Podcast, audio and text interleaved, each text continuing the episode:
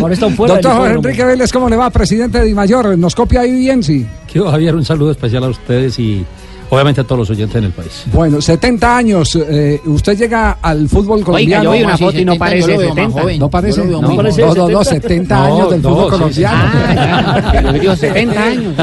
¿Qué, qué tal eso? Bingo, respete 70 años del fútbol colombiano, pero, pero usted apenas lleva en la organización pocos días. 15 días. 15 días. Pero sin embargo le ha tocado lidiar con muchas tareas del fútbol colombiano. Recuerdo inclusive, eh, usted como eh, secretario de gobierno de Luis Pérez en la ciudad de Medellín, le tocó tomar Por determinaciones. primera vez se cerró un estadio en Colombia. Se cerró un estadio, tocó. sí.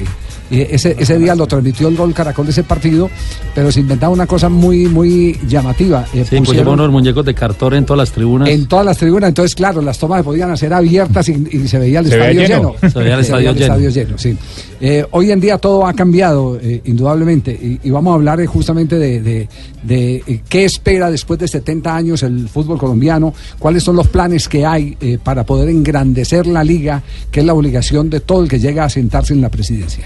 Javier, primero, muchas gracias. Sí, yo creo que 70 años, hoy hay que darle gracias a todos los que tienen que ver con el fútbol directa o indirectamente, porque yo, yo no me imagino a Colombia sin fútbol un domingo de los últimos 70 años.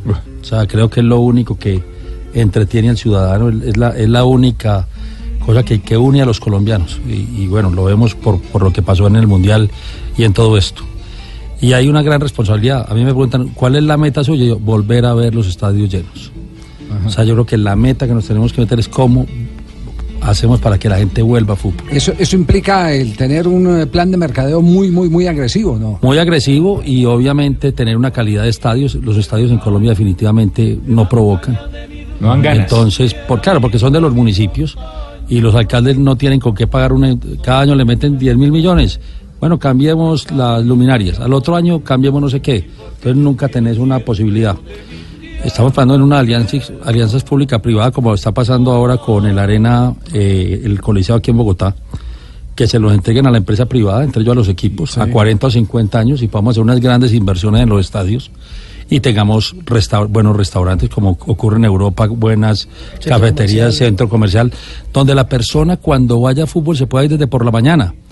Y, y, y a esta mañana hablaba con Álvaro, con Álvaro González y le dije, ¿por qué no volvemos a montar el preliminar? Es decir, que la gente vea el preliminar del mismo Eh, equipo. qué bueno. Entonces, si tenemos Las reservas. Las reservas. Entonces- A ver qué es lo que 80 era viene. así. Exacto. Entonces, Sí. si la gente tiene preliminar, pues se puede ir desde la una de la tarde y puede ir en familia y le bajamos un poquito la tensión. Bueno, ese tipo de ideas. Y Lo no, de no solo, no solo eso, sino que eh, fíjese que todo este, este eh, eh, mercado tan, tan agitado que se mantiene hoy en día, que las nóminas antes, en, en la época en que empezaba el campeonato, las nóminas, las mismas eh, permanecían tres y cuatro temporadas como mínimo.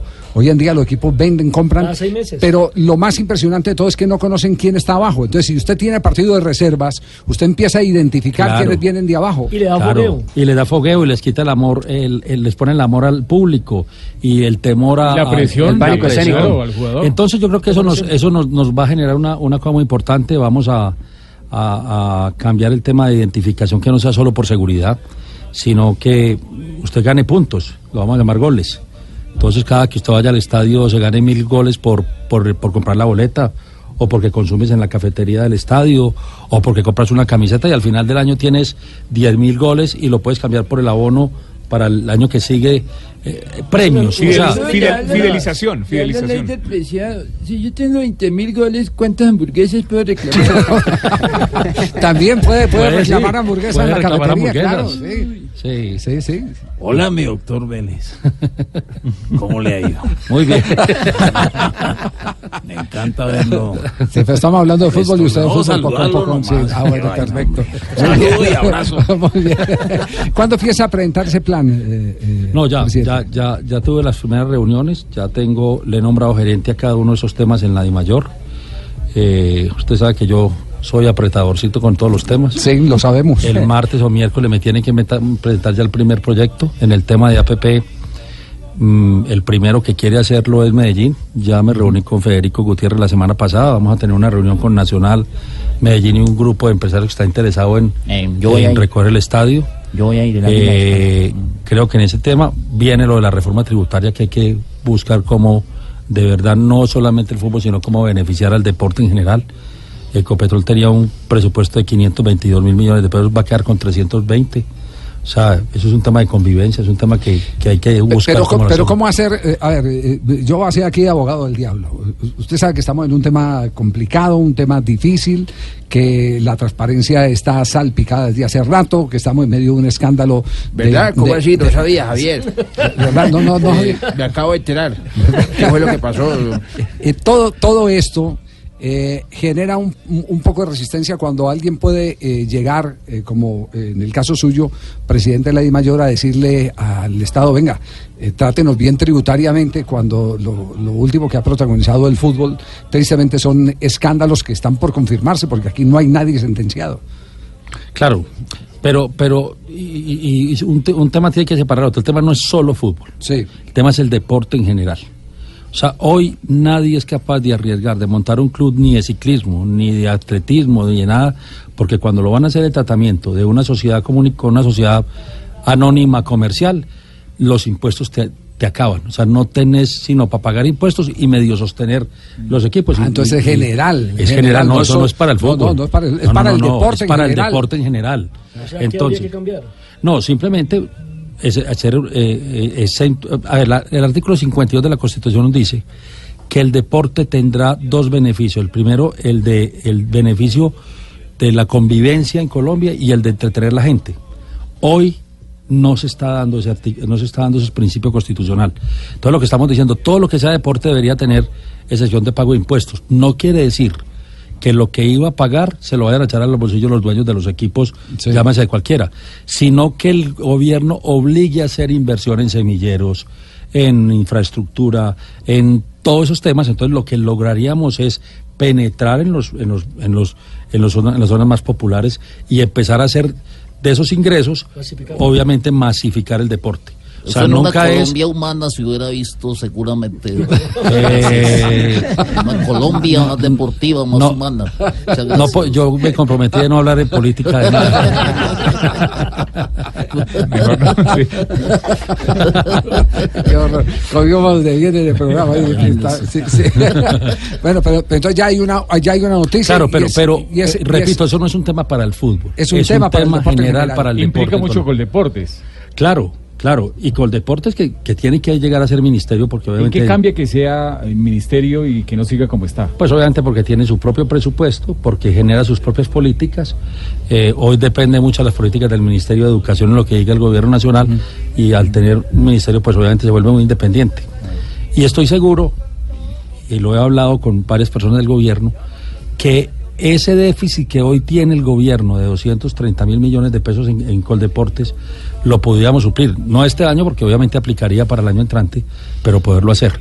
Entonces hay que buscar esos ingresos para ver cómo crecemos y cómo masificamos de alguna forma el deporte. Dentro de ese ingreso está el que, por ejemplo, las apuestas eh, eh, le rindan eh, eh, económicamente a- los clubes. pero hoy no, hoy, hoy solo lo, lo gana Coljuegos, y eso está bien porque es el tema de salud del Para país. salud, sí. Sí, sí. y es el 10% que pagan.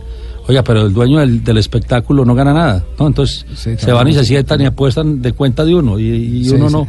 Hombre, yo creo que también hay que darle al que genera el espectáculo parte, no quitarle el 10%, es subir dos o tres puntos más, que eso vaya obviamente al, al- al fútbol colombiano, que es el dueño del espectáculo, y eso pues permitirá mejor calidad de jugadores, mejores salarios, bueno, todo lo que todo eso implica. Eh, nos había prometido 15 minutos, ya han pasado los 15 minutos, sabemos que tiene más ocupaciones, eh, presidente, eh, así que viene la última pregunta.